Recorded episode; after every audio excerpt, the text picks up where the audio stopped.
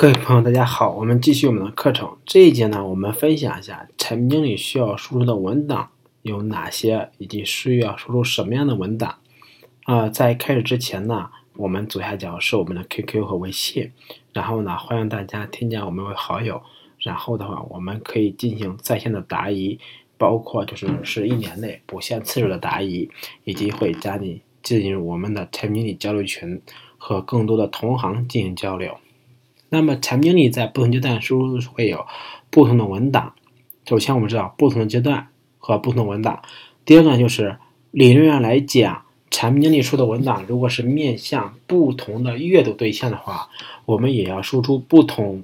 就是话术的文档，当然呢，就是在实际工作中，其实我们会把一份文档写的比较通俗易懂一些，这样我们就不用为了给老板写一份，给给给另外一个人写一份，写多份文档是吧？嗯，第三个我们需要了解一点，就是说，文档这东西是为了说明我们的想法，或者说是为了准确的表达我们想法的载体。它没有一成不变的格式，它但是呢，它有一些行业的前辈建议的格式，所以说你是写的非常非常的符合格式，还是说写的很随意？这些呢，一切取决于你这个团队的调性。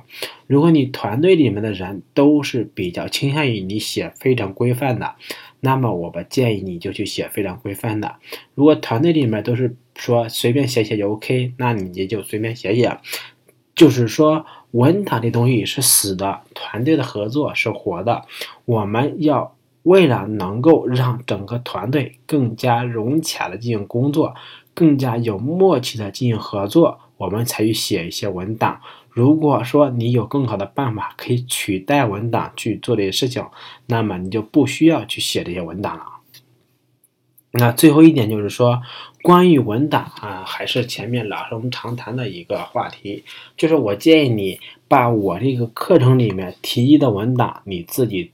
抄一遍，同时呢，针对你的产品，你可以自己再写一遍文档啊。只有你自己亲自做过之后，你才知道文档的作用，以及文档是什么东西，以及文档到底是需不需要写的很仔细。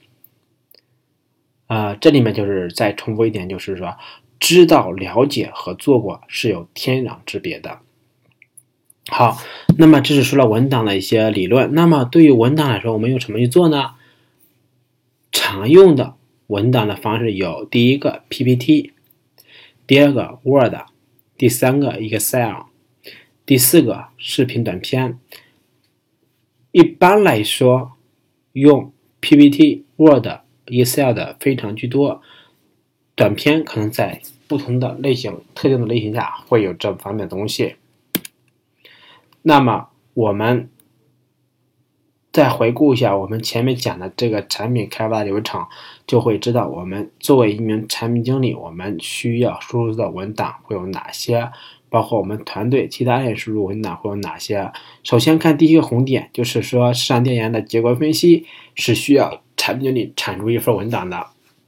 然后看第二个红点，需求确定了，做需求大纲是需要产品里去产生文档的，原型肯定需要产品去做的，需求说明也需要产品去做的。呃，这些呢，在后续我都会有真实的文档发给大家，去供大家参考或者去使用复制。啊，这里面只是在今天这节课里面只列了一下，说产品在过程中是有这么多文档会随着产生的，当然还有更多细节的文档我就没有再写了。比如像自测完了产品里冒烟测试会有一个测试结果文档，这些就没有太写了，都比较随意，一封邮件能搞定也 OK 的。这个是我们做个产品经理来说，我们需要做的文档就是这些。这节课就到这儿，感谢大家。